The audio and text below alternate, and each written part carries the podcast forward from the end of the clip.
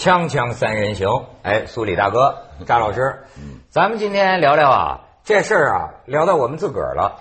听说，啊，听说有个奶粉，嗯，要告我们凤凰卫视，听说了吗？啊，我也知道。我看我们凤凰评论员还聊呢，说这是批评我们凤凰卫视报道力度不够，这当然是开玩笑的说法啊。但是实际，照我这个业余评论员来讲啊，这个传媒报一个事儿。嗯，咱学新闻的都知道，它是有一个固定的标准的，包括说这个公众利益啊、社会关注度，还有事态发展，每分每秒都在看，得把它的报道放在一个什么尺度。所以讲啊，要不说社会公器嘛，咱们是呃这个一个，如果说对于一个事情的报道，我们感觉要报到七分的话，那么也不是因为你挠我，呃，我就报到八分。或者说你夸我，我就报到六分，是吧？实际上，照现在奶粉这个事儿这个程度来说，我觉得我们可以报道到十分。力度确实不够。大家多关注啊！奶粉呐，要命啊！对当然，我不是说这家奶粉，咱这个必须说清楚啊。对对。现在卫生部的讲了嘛，就是说啊，这个还目前呢，咱得等权威的检测结论。就是说呀，现在你还不能断定儿童的性早熟。是跟这个某种特定食品有没有关系？嗯嗯嗯。可是第一个问题就是这个问题。对。我发现很多网友啊，包括我自个儿，在这个这这儿混事儿啊，我就能感觉到啊，检测，嗯，科学裁判，怎么这个口啊，老是像在一团雾中。对对对。比如说，有的网友，咱不是专业的哈，有的网友说，哎，把这奶粉拿去检测了。比如现在卫生部讲说，湖北省有关方面。正在做检测，医生也给这个儿童进行会诊，到底搞清楚。但是有的自称专家的网友讲，说一个奶粉里雌激素有没有，有多少，几个小时也可以做出来。但是为什么迟迟不出来？这种事儿非常的多，我觉得就是说，我们经常可以遇到。你比如说，不论就是说是一个刑事案，哎，需要需要检测什么，或者是一个中毒案，也你要检测什么，经常的就是说一拖就是数日、数十日。甚至数百日，对，检测不出来结果。那么最后呢，就是说，我觉得常常的，就是说，更更大的事件啊，就把这个事件覆盖掉，哎，大家就忘了。最重要的就是说，我也觉得这种检测背后恐怕还有一种力量，在左右所谓科学的论证。这是一种怀疑啊，我不是怀疑啊，最后证实常常如此。但是苏里哥，我还有另一种这个揣测，我的揣测啊，是从我这儿来的。嗯，我觉得有的时候哈。也未必是他背后真有什么利益，有的时候可能仅仅是出于中国人在这个社会里啊一种啊不想招惹是非对的责任和为贵。我为什么这么把这个事情越闹越大？因为知道这个事情牵连重大，对对，牵连重大，那这个最要命的结论呢，最好他说，就跟主持人似的，这问题他来介绍一下，对吧？别说我嘴里说，你你说这是我我我就最有体会。现在我这主持人有时候都觉得很不好当。其实老实讲啊。近些年兴起“危机公关”这个词儿，我认为这个词儿是极其的讽刺。为什么？这个危机问题变成了公关问题。对对，就是说，那意思就是说，这个这个呃，如果公关好了，危机是不是也就不成问题了？我说这个话有根据。嗯嗯，当年的这个三聚氰胺的那个奶粉，对不起，这出自我们家乡。这 这个这三聚氰胺的这个奶粉，嗯，当时采取的种种施舍，你也可以理解为是一种国家公关。好，你看公关过去了，但是现在最新的新闻标题，三聚氰胺奶粉又出现在叫甘吉清，对，甘肃青海，为此抓了人嘛？吉林，呃呃，吉林。不是，对，在那个甘肃、青海、陕西。当然，我们今天谈的主要不是这个问题，我还想就是说把话题转回来，就是说，就是你刚才说那个，就是说，当这个事件出出现以后啊，我的第一反应就是我做两种假设，第一种就是说，所有就是有关的厂家啊，遇到这种事情的时候，你说公关吧，就是说遇到这种事情的时候，那比如说我们公众或者是公众传媒怎么看待这件事情？反过来讲，就是说你的厂家怎么看待这些事情？当然还有第三股力量，就是政府。就所谓的监管部门，我跟你说，最重要的是这个政府所属的监管部门，它是应该是一个中立的、权威的，面对公众负责的。我说这意思啊，这个危机公关呐，嗯，我认为这个里头这个词本身呐，隐藏着一种非常自私的潜意识。对，为什么？你觉得就是你的问题吗？对对吗？就是说啊，我遇到问题了，我你为什么不想想这个问题？哪怕我没问题，但是它引起的是跟人人的呃谁的孩子健康攸关的这个，而且呃问题啊。对，从这个词源上，你刚才一说这个危机公关，我都在脑子里想，这是不是又是一个翻译过来被中国化了的一个词儿？嗯呃，我想不出来这个。应该是应该是原原意应该是应该是，比如 crisis management，它是呃危机管理，或者实际上是应对。而公关，我们变成马上变成一个公关公司，跟我的形象有关系，它就变成这么一个意思了。搞关系变成我们这个公关就是搞关系，影响是不是影响我摆的形平？什么事儿给他摆平？它它的重点已经从危机怎么处理这个危机转到公关，就是你想它落落点不不一样的，变成变成我的形象，它呃主要重点是关注我的形象是受损还是不受损。对啊那你这个东西完全是这个就所以说，我认为这个问题的提出啊，呃，甭管具体哪家的对错啊，他提出的问题对咱们这个全社会都很有建设性。对也就张老师不就早就说奶粉，你就很担心。对，当然，我这个说实话，我这可能是一个最呃，可能比较原教旨的保守的这个这个看法。自然主义者因为我自己对我自己，因为有小孩儿以后，我生女儿以后，我是自己喂奶，呃，自己喂到她一周岁以后才变才用这个奶粉。哎那么对嗯这之前呢，我就那时候当时在美国出生，我回来的时候就发现我周围的很多女朋友或者更年轻，尤其是更年轻的，就比如说七零后、八零后的这些呃年轻的母亲都不喂奶了。后来我以为这怎么回事？是不是压力太大，都都喂不出奶来了？后来发现不是，他们觉得第一，你看我要保持体型，比如说我是白领丽人，我这将来我这个乳房下垂什么什么，或者比如说是一个我这不好听一点，比如再傍了一个呃一个一个富富一个富翁嗯，那他就是看我这个嘛，那你这个很体型很重要，对吧？再一个呢，就是说还有一种所谓的科学迷信，他认为这个人家都是最科学的配出来的奶粉比人奶还要好。我觉得这完全是就是本末倒置了我觉。得这些恐怕呃更重要的原因啊，就昨天我们也谈到这件事情了。更重要的原因，实际上就是现在的工作状态、生活状态，使得我们这就是产妇啊，已经没有办法没有来没有办法来对付这个婴儿吃饭的问题了，就是自然吃饭的问题，所谓吃母奶。不是原因什么呢？那这有问题他的工作场所，你告诉我，一个就是一个大楼里头，怎么可能还是我设一些马上告诉你，我马啊上告诉你，因为我在美国的时候，对有很多美国的同事，他而且他是很多因为职业，他都生孩子很晚，按说他比如三十多岁已经不太适于自然生产、自然喂奶，他都坚持这个，他有一种挤奶挤奶器。这是啊很普通的，牛用的吗不，你这你这么那那没关系，我不赞成。不是就是实际上就是我们就是人奶牛啊，你可以这么说。那时候我觉得像个大奶车，它很容易的，你就在在呃挤奶器放到瓶子里，而且可以把这个挤出来的挤奶器取出来的奶放到冰箱里边，留在家里边，然后上班你可以照样上班，然后家里面的或者是你啊，一上班四个小时、五个小时，你就不用挤了吗？不用，你可以带着挤奶器，啊你带着挤奶器，不断挤是吧？对对对一会儿就挤出来了是一个。啊，那这是一就是个制度抽袋烟，你们男生抽袋烟的功夫，我们就挤了奶没。错，以后咱抽烟，他们挤嘛。锵锵三人行，广告之后见。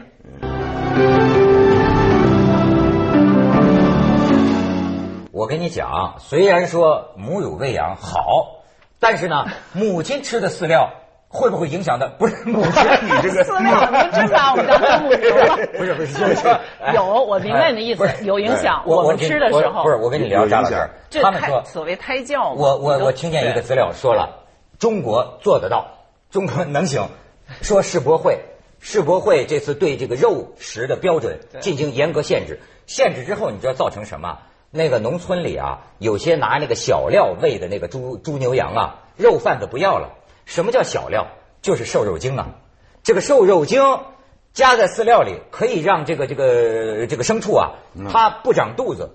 就不像苏里哥这样，它长肌肉，光你知道吗长肌肉长长肌肉。过去瘦贩子喜欢，因为产肉产瘦肉量高嘛，肉肉贩子还喜欢收购这种肉。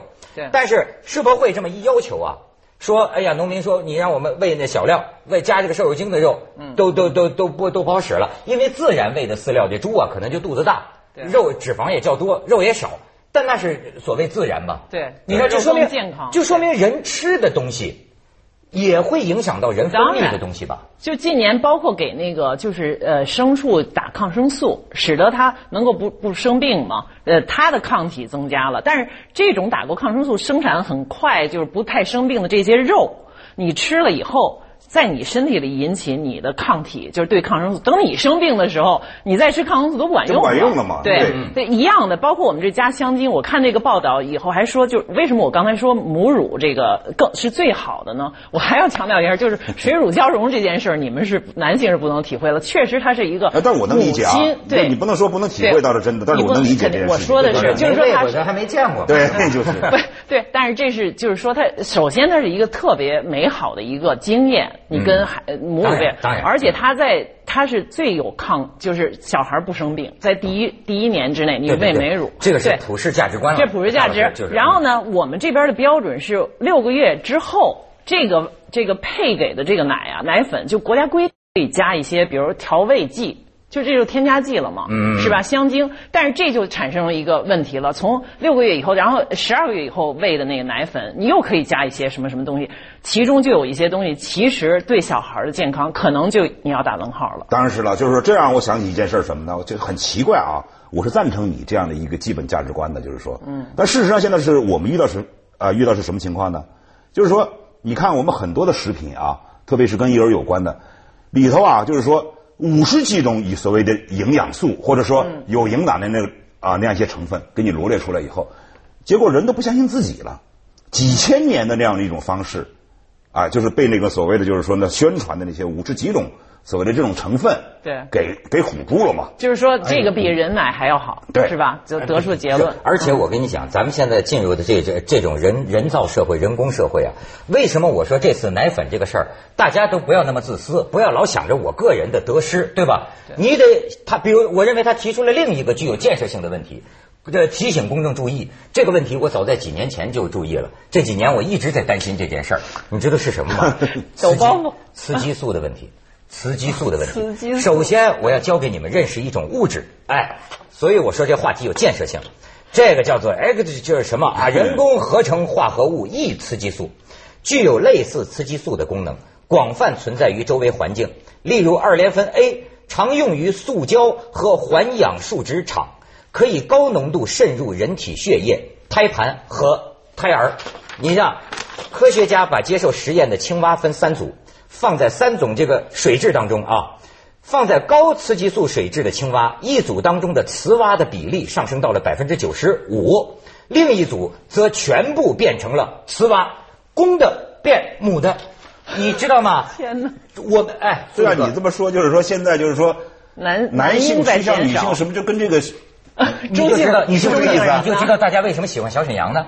这我告诉你啊，人有的时候，咱们那天说过，你老以为啊，你脑子里是产生了一个什么思想，可是实际上啊，可能是你身体的化学物质。咱比如说，咱知道打一针，你就会产生某种思想、某种情绪，对吧？你焉知现在的这个文化转阴柔、转中性，或哎，啊难道真的是跟这个物理跟这个物理状态有跟你的身体变化跟文化这个外国科学家已经说了，亚马逊河的那个有个出海口啊，因为很多塑料的那个废物放在那里啊，在出海口上发现那个鱼啊，都是二椅子鱼啊，就你知道吗？他这个这个这个韩寒那个个韩寒那个小说，其实韩寒那个小说《我的国》里头那啊个那个《我的国》里头也讲到这个，就是说他们那个小镇上，本来那个鱼就这么大，结果最后就是由于工业由于工业污染啊，那个鱼喝了那个工业污染的水之后，长得奇大无比，对啊都把当地人吓得够呛。那最后就是说，当地食用这个鱼的人，呃，产生了一种就是所谓的怪病，就是是。食物链的。但是呢，我还是不太同意你这个说法，就是说可能某种物理，不，我这这我再给你拿啊证据这是这是科学结论啊啊。可以但是某些比如说物理状态，那我相信可能有这个问题，就是说，但是呢，我想就是说，男性女性很大一部分原因还要表现在他的气质上，这个气质就跟文化有关。身体是另外我跟你说，你为什么有点肚子？还有一种解释，可能是你雌激素含量高就会导致发胖的问题。啊，得明白吗得，好，你这是说你咋说都上来了又说到我这儿来哎，了。你看你肚子里，你那是我吃塑料吃多了，是不是？现现在很难说您的卵巢是不是变普通了？啊，不是，就是 而且我跟你说，还有还有一种很久流传很久的说法，就是说全世界普遍的现在男性的精子质量在退化啊对对对啊，甚至有这个好像人有一个说法，就对是确实是。没错所以若干啊但多少事实上啊，年之后这个东西我也能立即找到反证。嗯，人类就是是空前的繁殖，对吧？那么其实，在五六十年以前，只有十几亿人繁殖的。品质问题，不是说数量问题。不是品质我们啊我你们还没可以生听明白一大堆我的意思。我的意思是说，因为大量的塑料制品，包括你接触这个塑料瓶子，我们这个整个地球，我们生存的环境当中啊，这种所谓那种雌激素的含量在增高，对而它会带来一些问题，异变呃，异变。你比如说，这都说了嘛雌激素过量会引发生殖障碍。你看英国绅士们，精子的浓度现在只有百分不是下降了百分之三十了，就是我说的那个嘛，精子浓度在下降。而且我跟你说，食物链的问题啊，咱们没有注意。你看英国人很敏感吧？什么叫食物链？就是说，最近英国也不知道有美国这么几头克隆的牛啊，也就几头的肉进了英国对。英国人这大京师啊对，就说他哪怕只有一头，可是你吃了，不定你又从哪儿弄出来。整个我们国家这个食物链里边开始出现这个东西。但是我们在美国生活的这美国人民已经吃这种克隆的肉，已经吃了很多年了这但是它是经过，它是经过了 FDA，就是这美国食品药药物局严格检测，而且多次检检测，每次检测要及时向公众公布。又你只要回到刚才那经过这个话题上来了，对啊，我们就就是绕又回来了回到刚才那个话题上了，就是所谓就是说，这个就是你你做各种改造啊，我们就是姑且承认没有问题，但是呢，就是说你的检测，你的检测跟得上跟不上，还有你的检测是不是能让让公众所相信？对也就是你的权威性够吗？这是关键现在恐怕最大的问题是什么呢？就是说都是一笔糊涂账。嗯，哎，最后你信也好，不信也好，反正就是说拉倒，反正我就是这么样了，就是。最后呢，大家都是这么过来。然后所以我有一个建议啊干脆就是把这个食品就是分分级，所以分级啊，我觉得像我们这种年龄的人，嗨，早死一天，晚死一天，吃有毒无毒都不是有所谓了，但是但是变成女的我很有不所谓。不不，我也无所谓，我也无孩子我很有所谓，我也无所谓。你你现在也生不了了，你都四十几了，生不了了。但是最重要的，我觉得对于我们的年轻人，特别是对于我们的儿童，对对一定要谨慎。对没，错，他们变了性就是说很重要啊。哎，就是说一个，就是我们讲一个国家，还有我们整体的这样的民众，如果在这件事情上你不能够有一个深刻的反省和实际的行动的话，你岂不是就是不用别人毁你啊？你自己就把你这个种毁掉了呀所？以说，我就真的觉得，就是人呐、就什么事儿都可以不道德啊，有些东西是底线的良心就好比说这个进嘴的东西，包括就说这个地沟油，我说就这么这么没心没肺呢？对就是这不是说您您的名声好了，你的名声坏了，你赚钱你赔钱你像这个三聚氰胺牛奶，对这个孩子就变成搞成什么样子了？这难道不是全人类共同的？这个突破底，什么叫突破底线？所以说现在真正可怕的还不在于就是说，好像啊有这样的什么假烟假酒，因为这这基本上是承认的事情啊。我还是那句，我还是那个观点，如果说你什么都管不住的话，没关系，成人的事儿你管不住，但是你一定要下功夫。管住跟儿童有关的事情，从娃娃你才不至于使使得我们这个我们这个种族啊，我们这个民族因为这样一件可耻下流的事情，嗯，而导致覆亡嘛。你想哈，提到了说的没错的高度，那当然是了。锵锵三人行，广告之后见。哎，真的，我再次提醒大家，不是奶粉有没有雌激素的问题，而是我们环境当中现在变在的这个雌激素含量。哎，刘老师，你看，我再跟你说，塑胶水瓶，这是德国科学家什么汪尔啊和什么欧对根配，就是塑胶水瓶和玻璃水瓶。嗯，把新西兰的泥蜗牛，不是新西兰奶牛，新西兰泥蜗牛的育种实验放里头，结果发现，塑胶瓶中蜗牛的胚胎数是玻璃瓶中胚胎数的两倍以上。哎这是什么意思呢？就是塑胶瓶里的能多生，就是它想必是这种雌激素的这个这个这个这个肾解啊。对，我都想起对多少年前的一个老经典的呃好莱坞电影叫《Graduate》，就毕业生，嗯，里边就是这个这个一个一一句经典的台词就是塑料，就是未来的世界是什么？Plastics，塑料，它代表着整个生物。呃，生存方式和整个产业的，呃，包括利润在内的一个革命。这一天我们已经不过这个东西是什么呢？生活在 plastic 世界了。哎，这么讲吧，就是说，你说是塑料世界也好，还是什么，就是说这种雌激素的呃雌激素世界也好，这个是不是人类的选择？是，但是这个选择是那么是不是大工业带来的？是啊是大工业带来的。那么好，就是说对，那现在就是说，当然在在在美国，在西方世界，其实已经早早的就开始检讨所谓这个大工业社会、大工业世界给人类造成的灾难或者是带来的危害啊。对因此就是说，在美国，大概是在上上个世纪的呃呃的九十年代到上个世纪的二十年代，就等于掀起了一场就是是所谓的就被称为进步主义运动的这样的一个事情。也就是说，检讨这个大工业，嗯，哎，给人类带来的呃所谓的危害。当然，这里头还有就是说，包括什么，比如说腐败呀，政府腐败，还有就是官商勾结，也有很多的事情。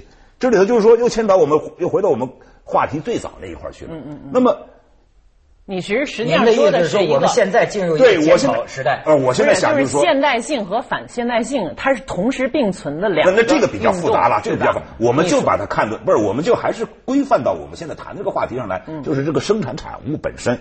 那么你最后你会发现什么呢？就是说事情走到一个极端以后，或者说你必须来一次全民的反思，全民的反思。没错啊如果没有这样一场反思的话我跟你讲啊，我们就认大头，就是说该怎么样怎么样，就是吃死拉倒。对对啊所以最近张老师也很重视这个问题，专门去长白山看配种实验室。我看了一次肉牛配种站，这真是惊心动魄，太刺激了。它真的是为了改良我们本地牛的这个质量，为了它长得更高大、肉质更好，进口了很多外国牛，然后人工受精，你们最后使得它长得怀疑这个肉其实好吃，好吃的好吃的。